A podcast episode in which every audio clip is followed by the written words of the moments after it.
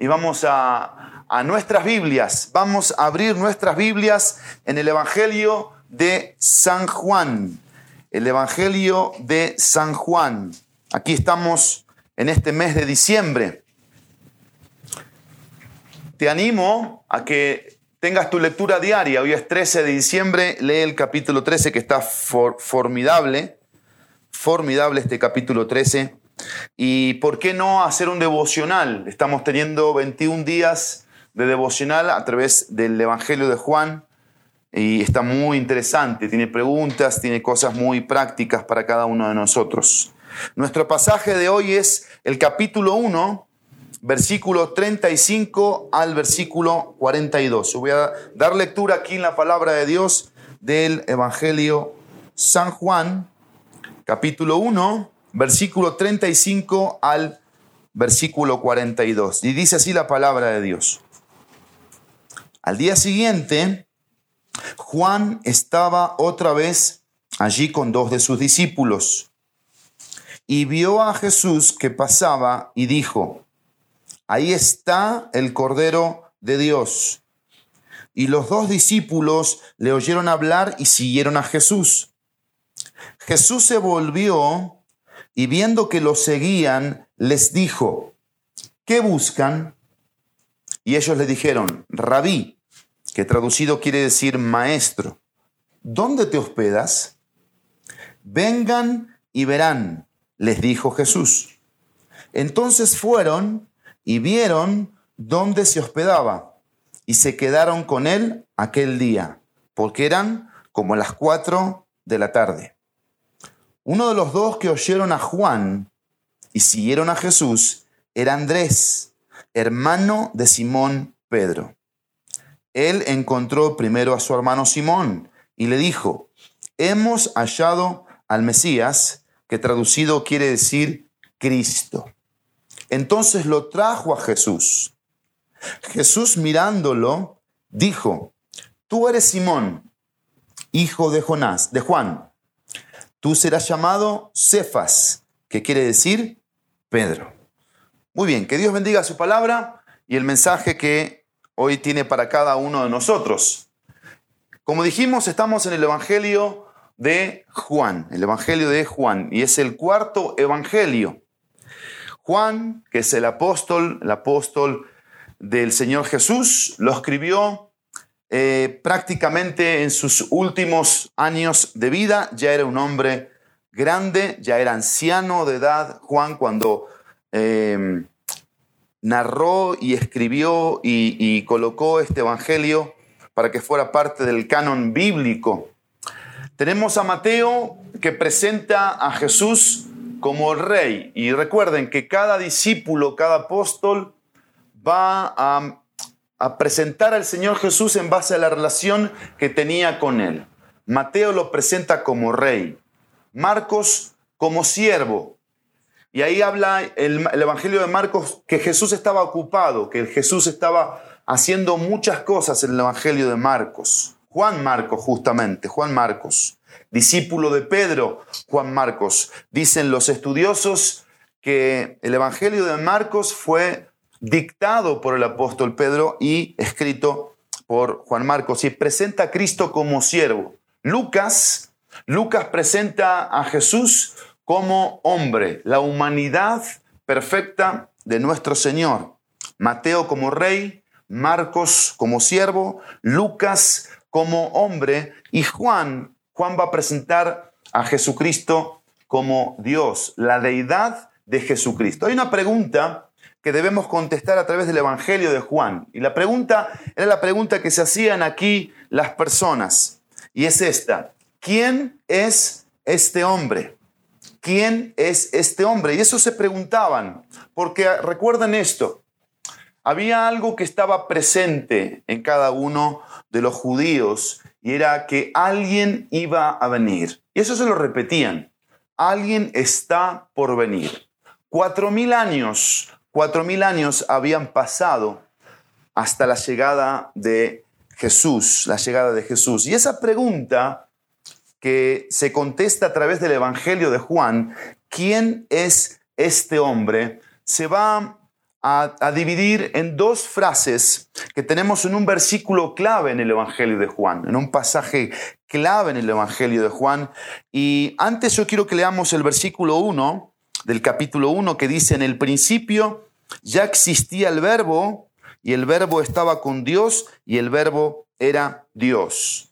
Lo que está diciendo Juan aquí es que Jesús es el principio de todas las cosas. Vean conmigo el versículo 18. Nadie ha visto jamás a Dios. El unigénito de Dios que está en el seno del Padre, Él lo ha dado a conocer. Es decir, Jesucristo va a revelar. ¿Qué es lo que va a revelar? Lo que es Dios. ¿Quién es Dios? A través de su humanidad. Y hay dos cosas que vamos a ver. Acompáñenme al capítulo, capítulo 20, capítulo 20 del Evangelio de Juan, versículos 30 y 31. Estos son dos versículos claves en todo el Evangelio de Juan. Si tú ves en tu Biblia, tiene un título, comúnmente yo vi varias versiones y casi todas tienen el mismo título. El propósito de este Evangelio según Juan. Y dice el versículo 30 y el versículo 31 del capítulo 20. Y muchas otras señales hizo también Jesús en presencia de sus discípulos, que no están escritas en este libro. Pero estas, versículo 31, se han escrito para que ustedes crean que Jesús es el Cristo, el Hijo de Dios, y para que al creer tengan vida en su nombre. Y aquí el apóstol Juan va a narrar dos cosas de el Señor Jesús respondiendo a la pregunta de quién es este hombre. Y lo primero que dice, dice, para que ustedes crean que Jesús es el Cristo. Número uno, Jesús es el Cristo. ¿Quién es este hombre? Jesús es el Cristo. Pero segundo, el Hijo de Dios. ¿Quién es este hombre? Es el Hijo de Dios. Y recuerden que al mencionar Hijo de Dios, estaban diciendo que era un representante de Dios, que representaba a Dios porque mostraba quién era Dios. Y dice el texto, y para que al creer tengan vida en su nombre. A ver si podemos llegar al final del mensaje nuevamente a estos versículos, donde evidentemente está casi toda la aplicación, si no es que toda la aplicación del mensaje de hoy. Como ustedes están viendo, les estoy dando un panorama general, general del Evangelio de Juan. Pero miren, ¿cómo es que Juan va a narrar para contestar esta pregunta, esta pregunta de quién es este hombre a través de estas dos vertientes.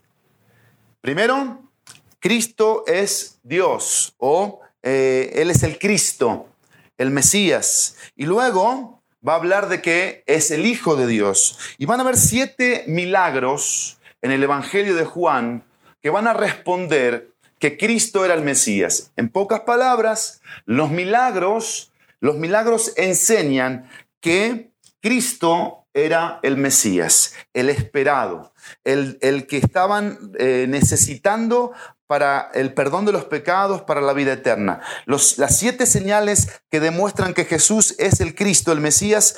En primer lugar tenemos la transformación del agua en vino. Eso lo vas a ver en Mateo 2, 1 al 11. Perdón, Juan. Juan 2, 1 al 11. Jesús transforma el agua en vino. Dos, la curación del hijo del noble. Eso lo vas a ver en el capítulo 4, versículo 46 al 54. También vas a ver la curación del hombre impotente, el que tuvo 38 años sin poder caminar. Capítulo 5, versículo 1 al versículo 9. El cuarto milagro, la alimentación de los cinco mil capítulo 6 del Evangelio de Juan, versículo 1 al 14. Después tenemos que Jesús camina sobre las aguas. San Juan 6, 16 al 21. El sexto milagro, la curación del ciego. Juan 9, 1 al 12. Y el séptimo milagro, la resurrección de Lázaro. Juan 11, 1 al 44. Y miren, hay algo interesante en cada uno de estos milagros y lo vamos a ver en Lucas capítulo 4. Acompáñenme a Lucas, Lucas 4. Porque estos siete milagros que Juan va a narrar, el apóstol Juan, van a, dar respuesta a este pasaje de Lucas, que es un pasaje de Isaías, capítulo 60. Pero vean lo que dice aquí Lucas, capítulo 4, versículo 18 y versículo 19. El Espíritu del Señor está sobre mí. Y acá está hablando el significado de Cristo como el Mesías. ¿Por qué Cristo es el Mesías? Y dice el versículo, el Espíritu del Señor está sobre mí. Y acá está la respuesta, porque me ha ungido y es el Mesías, porque es el ungido. ¿Sí? Y el ungido para, dice el versículo, para anunciar el Evangelio a los pobres. Me ha enviado para proclamar libertad a los cautivos y la recuperación de la vista a los ciegos para poner en libertad a los oprimidos, para proclamar el año favorable del Señor. Estos siete milagros que Juan narra responden a cada una de estas de estos ministerios que el ungido de Dios, el Cristo, vino a hacer en favor de los seres humanos. Pero la segunda vertiente que va a responder eh, acerca de que Jesucristo es el Hijo de Dios no son los milagros, no son los milagros, sino son las palabras, las palabras. Y aquí es donde ya vamos entrando a nuestro mensaje de, la mañana, de esta mañana, pero déjenme mencionarles esas siete palabras que Jesús va a pronunciar en el Evangelio de Juan, que va a responder la, la pregunta, ¿quién es este hombre? Este hombre es el Cristo, el Mesías, pero también este hombre es el Hijo de Dios. La primera, yo soy el pan de vida, Juan 6:35. La segunda, yo soy la luz del mundo, Juan 8:12. La tercera, yo soy la puerta, Juan 17. La cuarta, yo soy el buen pastor, 10:11 de Juan. La quinta, yo soy la resurrección y la vida, 11.25. La sexta, yo soy el camino, la verdad y la vida, Juan 14.6. Y la séptima, yo soy la vid, separados de mí, nada podéis hacer, 15.5. 15.5. Entonces Jesús va a demostrar que es el Hijo de Dios por esta palabra. Y esta palabra es una palabra antiguo testamentaria que la tenemos en Éxodo, Éxodo capítulo 3, Éxodo 3, versículo 14. Todos recordamos a Éxodo y, el contexto de, de Éxodo capítulo 3, Moisés teniendo un diálogo con Dios. Voy a leer desde el versículo 13. Entonces Moisés dijo a Dios, si voy a los israelitas y les digo, el Dios de sus padres me ha enviado a ustedes, tal vez me digan, ¿cuál es su nombre? ¿Qué les responderé? Y aquí está nuestro texto, versículo 14. Y dijo Dios a Moisés, yo soy el que soy.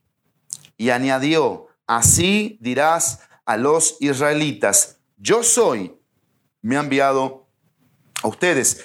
Volviendo al Evangelio de Juan, volviendo al Evangelio de Juan, eso es lo que Jesús estaba transmitiendo a través de los yo soy, que Él era el existente, el siempre, el que siempre ha existido, el que no necesita, el que no necesita de, no necesita ayuda, no necesita favores nuestros. Es el todo conocedor, es el que todo lo sabe y es el que siempre ha existido, es la autoridad viva, presente, continua. Y Jesús, al decir estas cosas, podía causar varias cosas en los oyentes, porque recuerden que ellos esperaban un Mesías y esa, esa frase, alguien está por venir, estaba, estaba latente continuamente porque iba a ser un libertador, iba a traer, iba a traer salud, iba a traer paz, iba a traer bendición. Y cuando ya nos metemos a nuestro pasaje, a nuestro pasaje del capítulo 1, versículo 35. Estamos en una serie. A la serie le hemos puesto trasciende, trasciende. Vimos el domingo pasado acerca de la identidad, donde Juan Marcos nos compartió ese hermoso mensaje del capítulo 1, del versículo 19 hasta el versículo 28, donde hay dos preguntas claves. Versículo 19, ¿quién eres tú? Y en el versículo 22, ¿qué dices de ti mismo? Primero, ¿quién eres tú? ¿Sí? Después, ¿qué dices?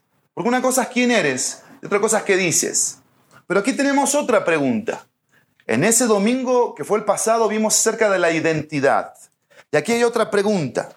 La pregunta la, dice el Señor Jesús en el versículo 38. Y la pregunta es, ¿qué buscan? ¿Qué buscan? Y vamos a tratar de responder esta pregunta juntos esta mañana al ver el pasaje del versículo 35 al versículo 42 y otras referencias del mismo Evangelio de Juan. ¿Sí? Y aquí vamos a hablar acerca de la intimidad, la intimidad. Pero yo quiero que te quede claro esto. El Hijo de Dios, el creyente, la persona que ha nacido de nuevo, que se ha encontrado con Cristo, no puede trascender en la vida cristiana, no puede superarse a sí mismo, no puede crecer en su fe como hijo de Dios si, si la persona de Cristo no ocupa el lugar que debe ocupar en el corazón. Y eso, eso muchas veces lo que puede pasar en nosotros es que ya tengo a Cristo, ya tengo la salvación, yo, yo me acomodo en una, en una pose Hablábamos en la semana de forma chistosa que ya hace mucho que no veo poseídos. Pero sí, fíjense, veo muchos que están en pose y otros que están idos. ¿Sí? Muchos les gusta la pose y a otros están idos. Ahí está la palabra poseídos. No sé si hay poseídos, ¿sí? Pero buscando la pose, la imagen y otros están idos. Se han ido, se han alejado o están a punto de. Están a punto de. Deseamos en el Señor que no seas tú el caso. Vamos a nuestro texto, vamos a nuestro pasaje. San Juan capítulo 1, versículo 35. Al día siguiente, que era el tercer día en escena, aquí en el Evangelio, Juan, está hablando aquí de Juan el Bautista, estaba otra vez allí con dos de sus discípulos. Y no, no va a narrar Juan el apóstol que Dicho sea de paso y muy importante mencionar, Juan narra este Evangelio no como Mateo, no como Lucas, no como Marcos, sino como el discípulo amado. Y miren, rápidamente, perdónenme que hagamos esto y los mueva de aquí, pero vean hoy, justamente hoy, capítulo 13. Vamos a Juan 13.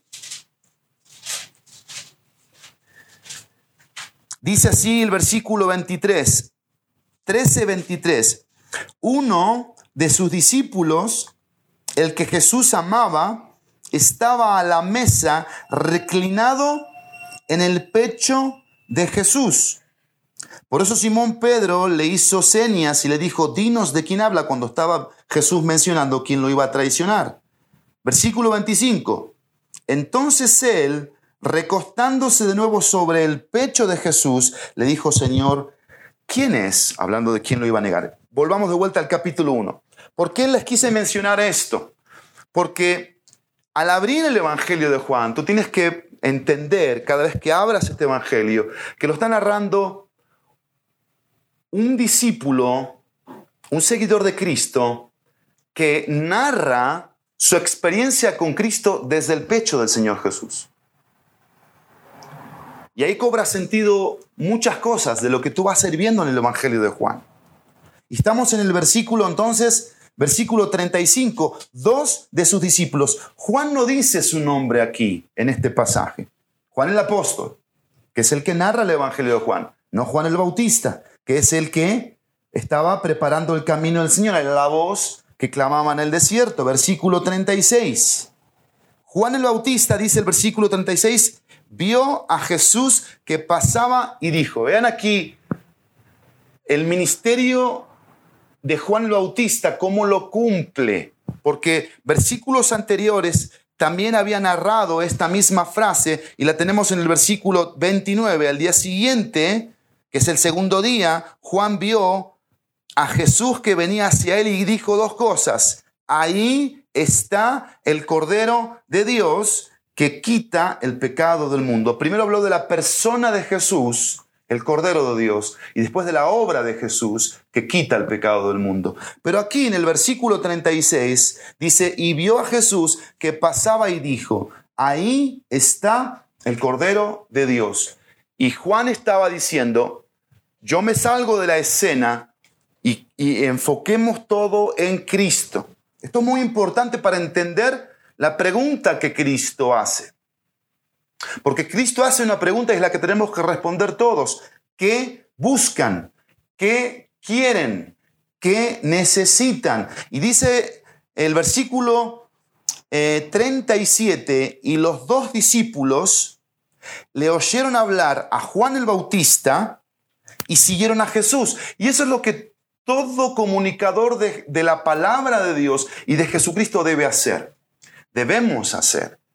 Debemos comunicar la palabra de Dios para que todos sigamos a Jesús, todos sigamos a Cristo, porque se trata de Cristo y no de nosotros. Se trata de Cristo y no de nosotros. El versículo 38. Y ven aquí, ¿eh? Aquí no hay gran ciencia para entender. Aquí se quedan, se quedan a un lado las traducciones bíblicas, los comentarios bíblicos, las palabras en el original. ¿Por qué? Porque lo que está narrando la palabra de Dios a través del apóstol Juan es que no necesitas mucho para hacer la obra de Dios. Mm.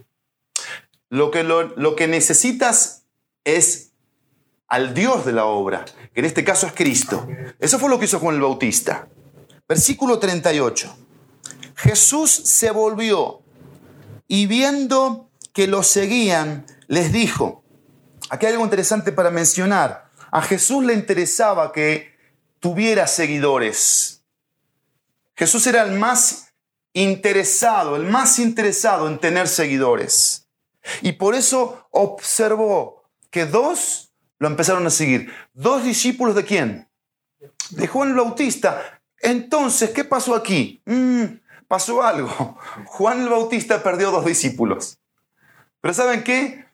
La realidad es que no los perdió. ¿Por qué? Porque si yo tengo un discípulo, no es mi discípulo, es el discípulo de Cristo.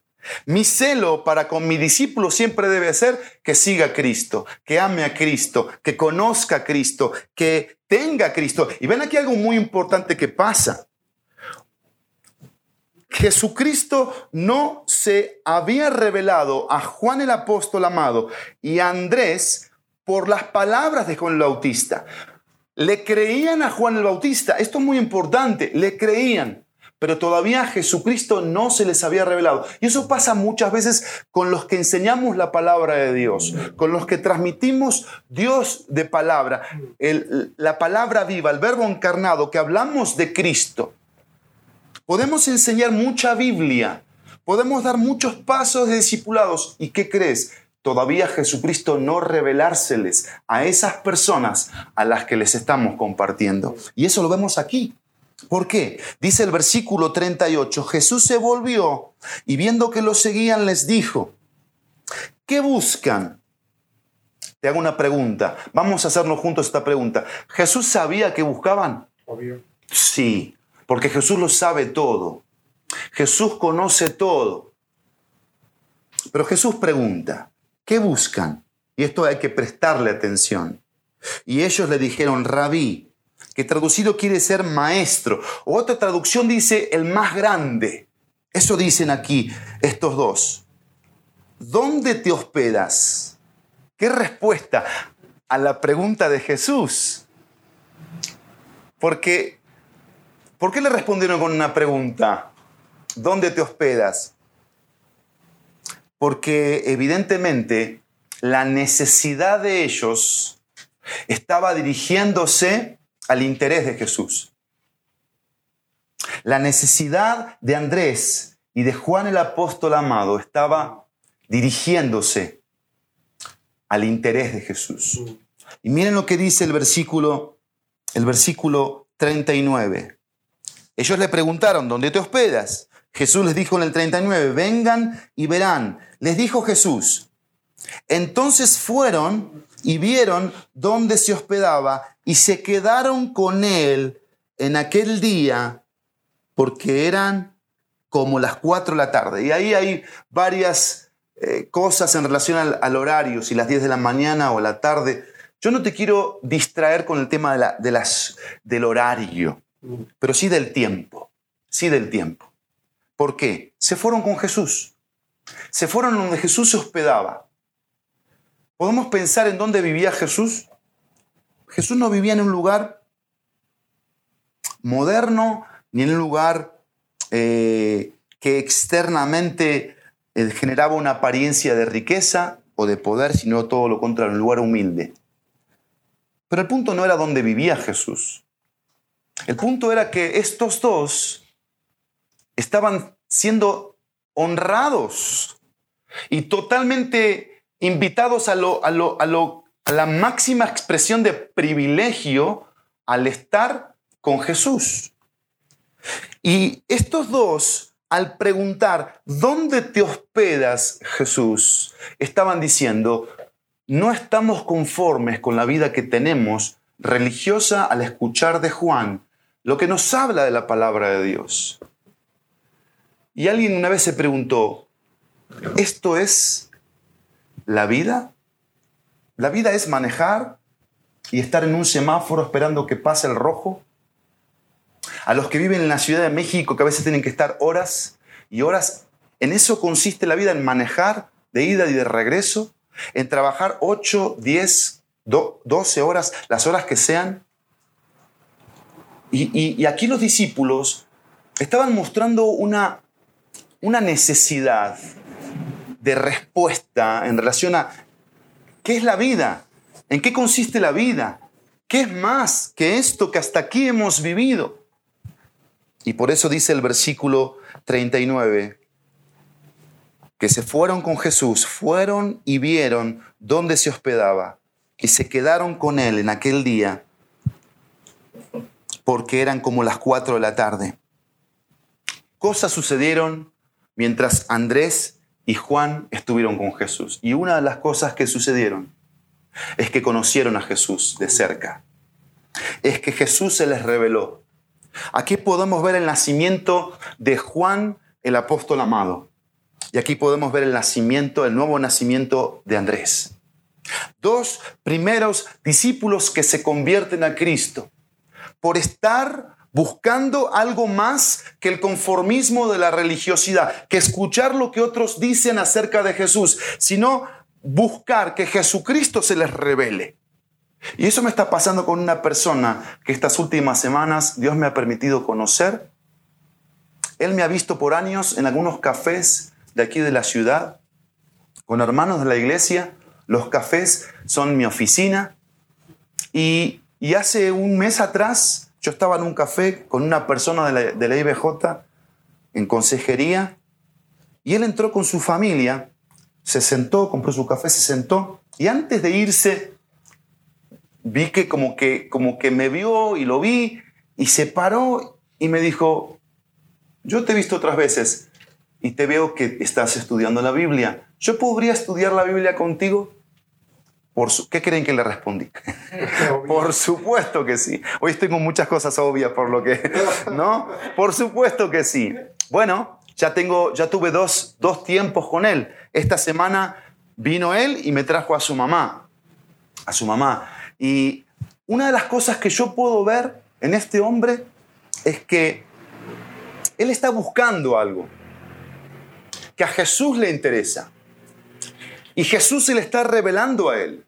Yo puedo ver porque él está metido en la palabra de Dios y está muy empapado justamente leyendo los evangelios y el profeta Isaías. Y Jesucristo se le está revelando a la, a la vida de este hombre y ya me trajo a su mamá. Y esta semana que me vi con él y con su mamá, pasó algo también muy curioso. Estábamos en el mismo café, no voy a decir el café, para como dice alguien, no meter gol, pero eh, interesante esto, entró otra persona, compró su café y estábamos tan emocionados hablando de la palabra de Dios que ese hombre dijo, ¿los puedo interrumpir? Estoy escuchando que están eh, leyendo la Biblia, que están este, estudiando la palabra de Dios. Yo tengo 10 días de haber llegado a la ciudad. ¿Podría estudiar la Biblia con ustedes? ¿Podría? Y esto, esto, esto es poderoso, porque es la palabra de Dios. Porque es el Dios de la palabra, porque es el Cristo encarnado, porque es el Cristo que tiene un interés por nosotros, pero un interés en, revelarse Él a nosotros y que no haya distractores a nuestro alrededor. Y eso es intimidad. Jesucristo revelándose a nosotros, Jesucristo sacándonos de la religiosidad, Jesucristo haciéndonos nacer de nuevo, Jesucristo invitándonos a Jesucristo, a llenarnos de Él. Y es tan impactante esto, porque era lo que ellos estaban necesitando. Recordemos, recordemos el contexto general del Evangelio de Juan, el contexto. Alguien está por venir y por eso le preguntaron a Juan el Bautista, ¿eres tú? ¿Eres tú? Porque necesitamos saber quién eres, porque necesitamos al Mesías, necesitamos al Hijo de Dios. Y Juan el apóstol amado y Andrés lo experimentaron en esas horas que estuvieron con él. Y algo interesante que no está aquí escrito, pero que sucedió. Nunca más se separaron de él se quedaron con él. Esa frase tenemos que subrayarla en nuestra Biblia y se quedaron con él. Porque eso es lo que me pasa a mí cuando pienso que la obra de Dios o que la vida consiste en mí y no en Él. Y nunca la vida se trató de mí, porque yo soy creacionista. Yo creo en el Génesis. Dios me creó a su imagen, no mi imagen. No se trata de mí, se trata de Él. Y la intimidad tiene que ver con esto, con una invitación de la palabra de Dios, de la palabra de Dios a Jesucristo, revélate a nosotros. Jesucristo, lo que estamos necesitando es intimidad contigo, es tiempo a solas contigo, es conocerte para que esa, esa pregunta que tú me hiciste, Jesús, y que sigue estando presente, ¿qué busco? ¿Qué estoy buscando? Miren, Dios nos creó con esa capacidad. Dios nos creó con la capacidad de ser buscadores. Buscamos paz, buscamos felicidad, buscamos satisfacción, buscamos estar realizados. Buscamos ser seres aceptados, reconocidos. Eso es lo que buscamos. Pero ¿qué ha pasado con nosotros? Hemos dejado a Cristo afuera, aún estando en el cristianismo. Aún viniendo a Cristo, Cristo está fuera y no hay una intimidad con Él, no hay una cercanía a Él, no hay una comunión de pasar horas y horas con Él. Y dice el versículo 40, uno de los dos que oyeron, vean el texto que interesante aquí, uno de los dos que oyeron a Juan el Bautista y siguieron a Jesús era Andrés. ¿Y el otro? No lo dice aquí. Bueno, el otro era Juan el apóstol amado, que es el que está narrando. Pero vean el texto. Uno de los dos que oyeron a Juan y siguieron a Jesús. ¿Ves de vuelta la secuencia? Oyen al predicador, oyen al mensajero, pero siguen a Jesús. De eso se trata el cristianismo. No se trata de nombres, de nombres propios hablando de nosotros, sino de Jesús, de Cristo. Y aquí es donde tenemos que nosotros ubicarnos, porque a veces estamos muy desubicados, seguimos mucho al hombre o a la mujer y no a Jesús. No tenemos vidas cristocéntricas. Y por eso la religiosidad por eso la intermitencia, somos intermitentes con Jesús. Porque quizás, quizás tu interés ha sido, o lo que tú has buscado ha sido algo que evidentemente el Evangelio, el Evangelio no te lo va a dar. Y es alimentar un orgullo por eso hablábamos de la pose, porque el cristianismo también se volvió como cierta pose. Ahora soy cristiano, o sea, como que cambié de aire. No se trata de eso.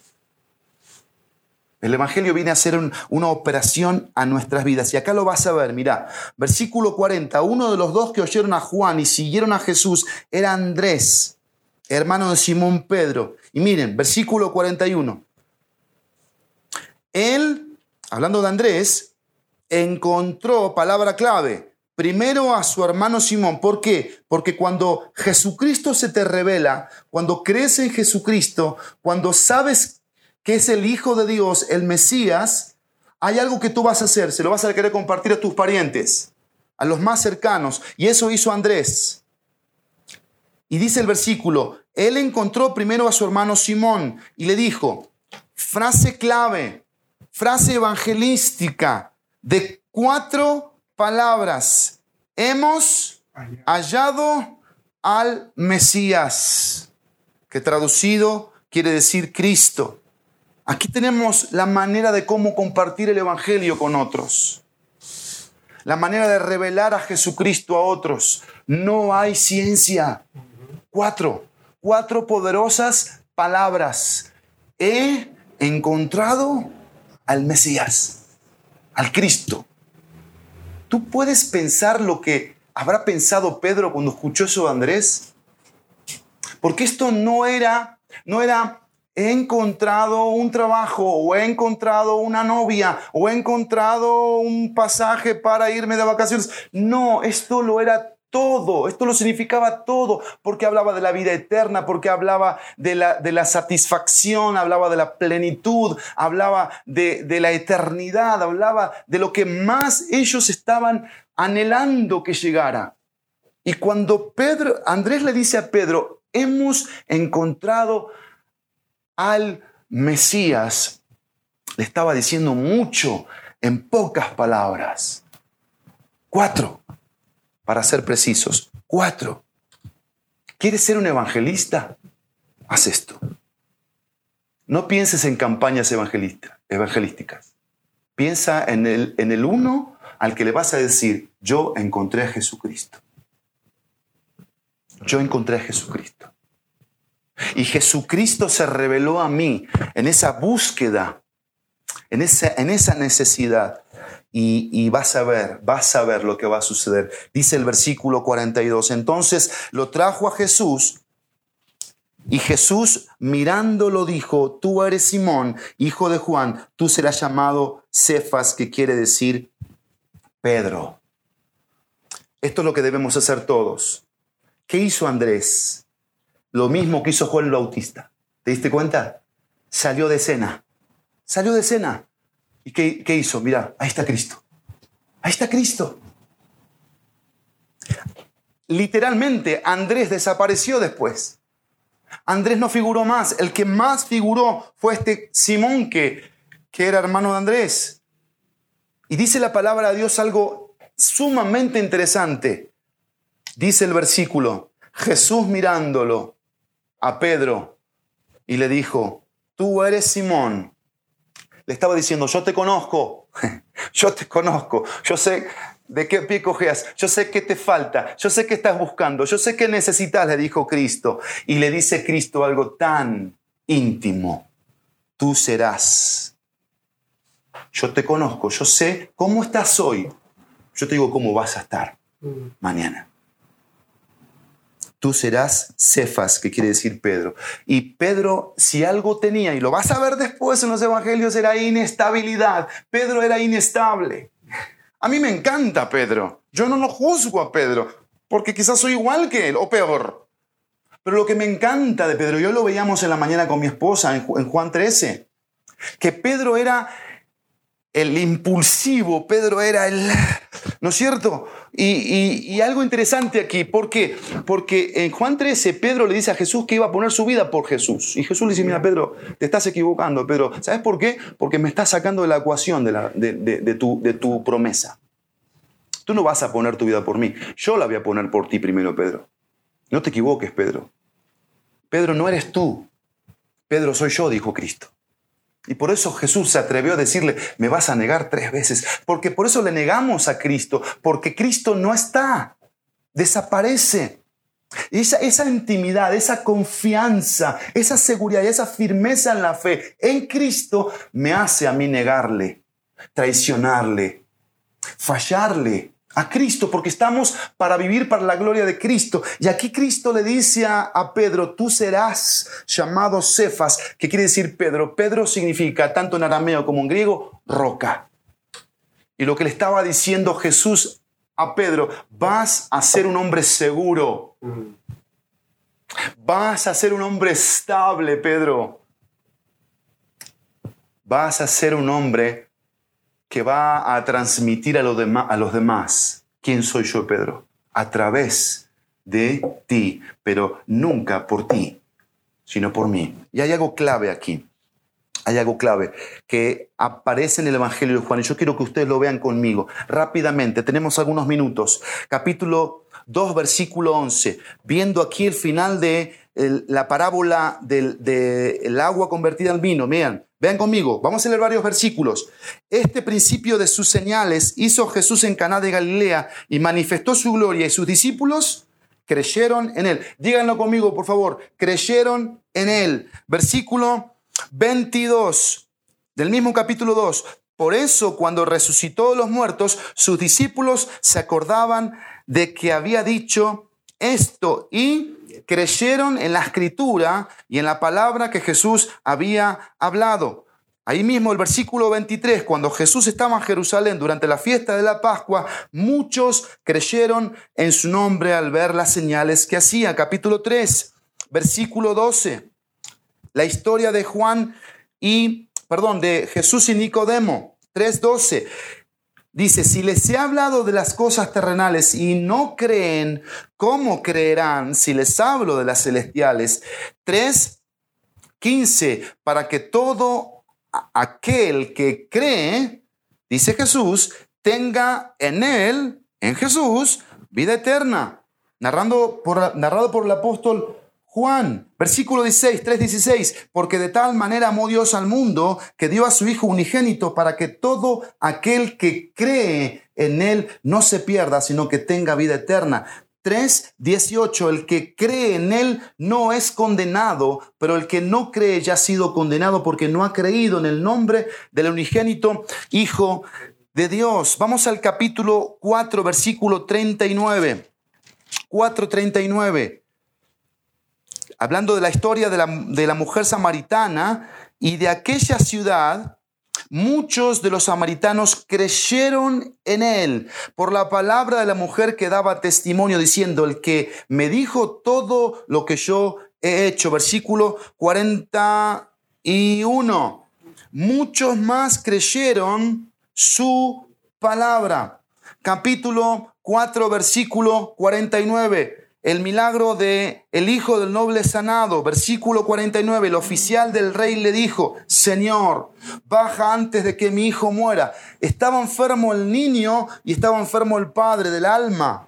El padre estaba dolido. ¿A quién vino Jesús? A los quebrantados de corazón, a los quebrantados de corazón, porque es Cristo, porque es el Mesías, porque es el Hijo de Dios. Y dice el versículo 50, puedes irte tú perdón, puedes irte, tu hijo vive, le dijo Jesús. ¿Y el hombre qué hizo?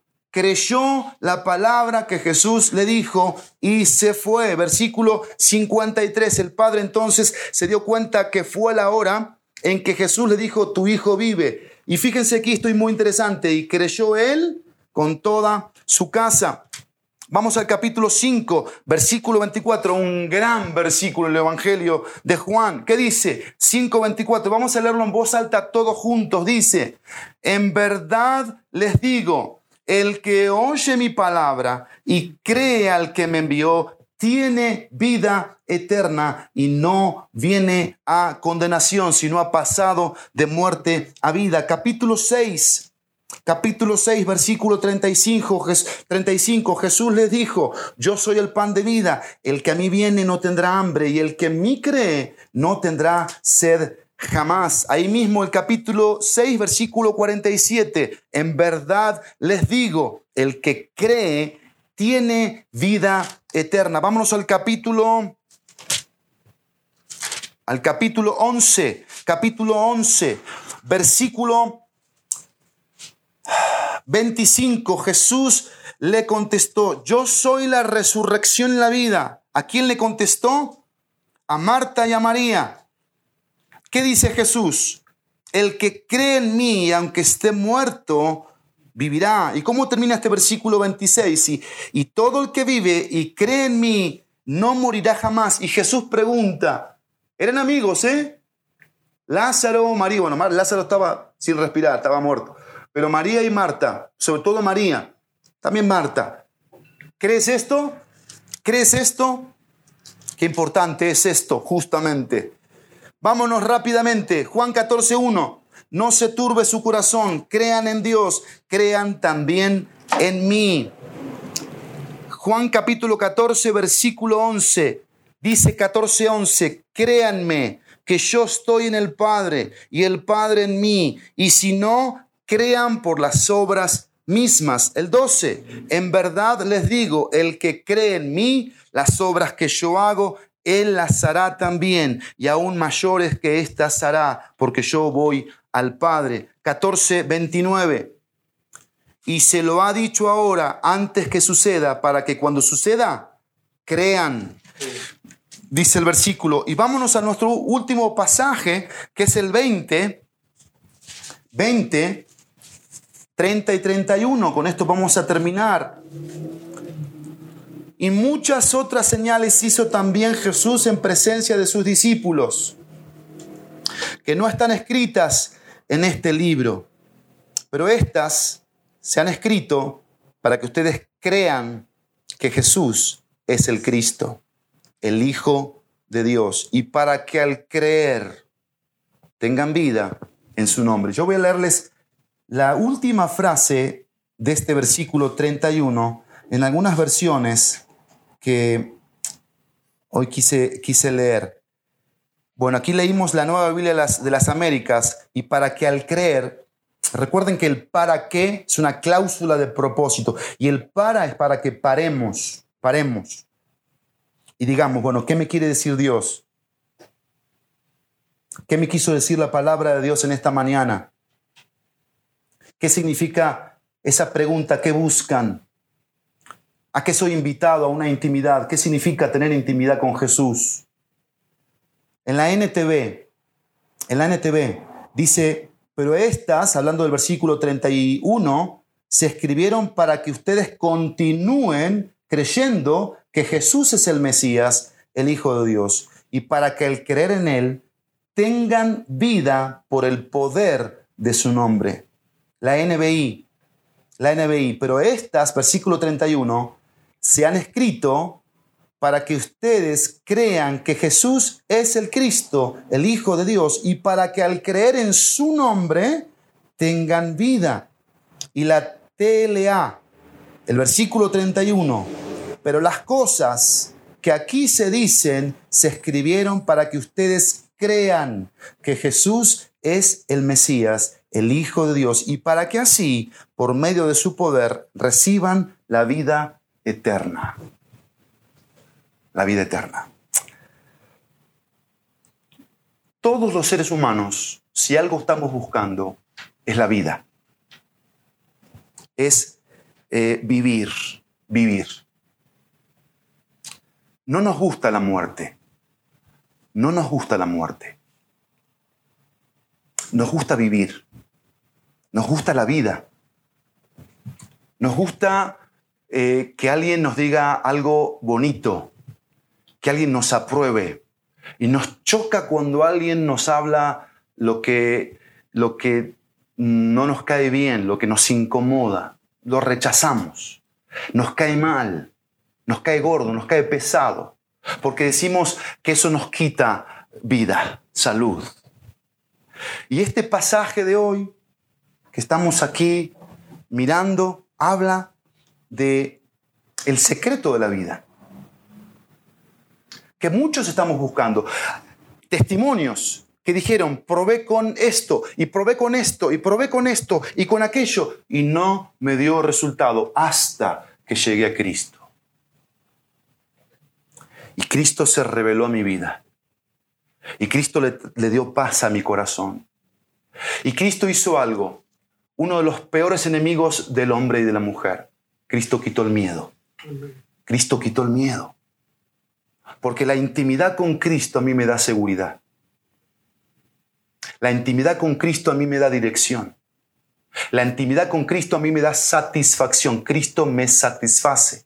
Por eso Cristo dijo en el Evangelio de Juan capítulo 14, versículo 6 al, discípulo incrédulo, Tomás, hasta ahora no te diste cuenta quién soy yo, pero yo te lo voy a decir, eh, Tomás, yo soy el camino, yo soy la verdad, yo soy la vida. En, Juan 10 le dijo que él era la puerta, que él era la puerta, y, y dijo que era el buen pastor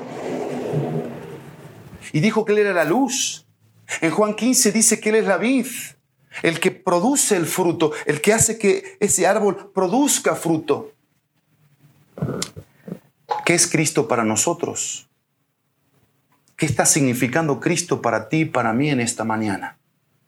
¿Estoy teniendo intimidad con Cristo? Estoy disfrutando de la vida porque Cristo dijo, yo soy el camino, la verdad y la vida. Y ahí habla de que Cristo es una realidad una realidad. Yo estoy experimentando la realidad de lo que es Cristo. ¿Qué necesito hoy? ¿Qué estoy buscando hoy? Quizás con todo el respeto te lo tengo que decir. Estás buscando en el lugar equivocado.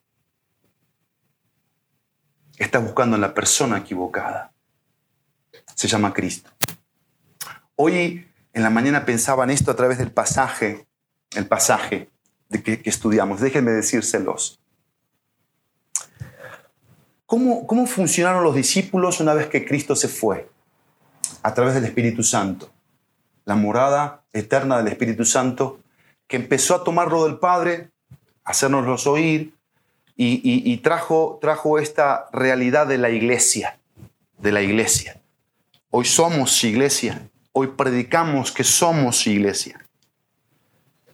Yo te pregunto, ¿cómo, cómo funcionaban estos discípulos una vez que fueron iglesia? Piensa esto conmigo, porque esto, esto está pasando hoy en la actualidad. Muchos se enfrían, muchos se apagan, muchos se apartan, muchos se desconectan. Y muchos dicen esto, esta iglesia no me gusta. En esta iglesia eh, no está la música que me agrada. El lugar me queda bastante lejos el, predicador o el pastor tira muchos palos, muchos palos. ¿Sí? ¿Y saben qué hacen muchos seguidores? Se cambian de iglesias. ¿Qué hicieron estos? ¿Qué hicieron estos? Se quedaron en el lugar donde Cristo los plantó. Yo no veo a un discípulo, ¿tú lo, tú lo has visto alguna vez teológicamente? corrígeme si no, algún discípulo que se cambió de iglesia, que dijo, no, esta no me cae bien. Estoy interactuando porque somos iglesia acá, aunque estamos en vivo y yo sé que estamos saliendo en muchos lugares, gloria a Dios por eso, pero no. ¿Y saben por qué nos cambiamos de iglesia?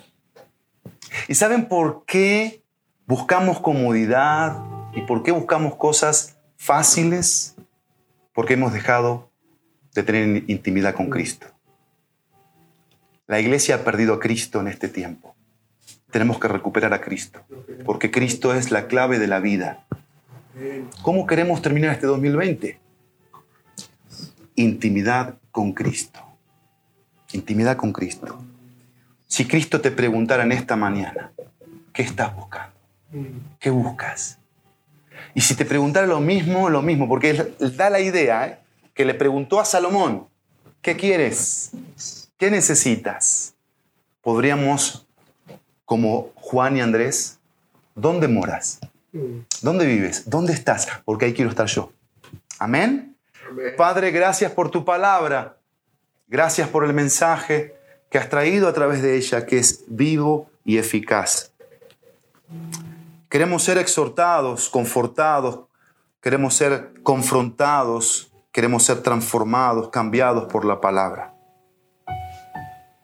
Gracias Cristo, gracias Cristo por invitarnos a ti, a la intimidad, a estar contigo y, tú te reveles a nosotros y poder transmitir de Cristo a nuestros parientes, a nuestros vecinos, a aquellos que nos ven en los lugares públicos. Anhelamos, Cristo, que te vean, que te vean en nosotros por nuestras formas de ser. Y Cristo, hoy te pedimos perdón como iglesia por haberte perdido. Cristo, venimos a restaurarnos en ti y a pedirte perdón si estamos perdidos en cosas efímeras, pasajeras, mundanales. Gracias Cristo porque tú vienes a traernos esa seguridad verdadera, real, esa estabilidad y nos haces esa promesa. Tú serás. A través de ti, Cristo, seremos lo que tú quieres que seamos. Siervos, adoradores, siervos, adoradores. En el nombre de Jesús. Amén y amén.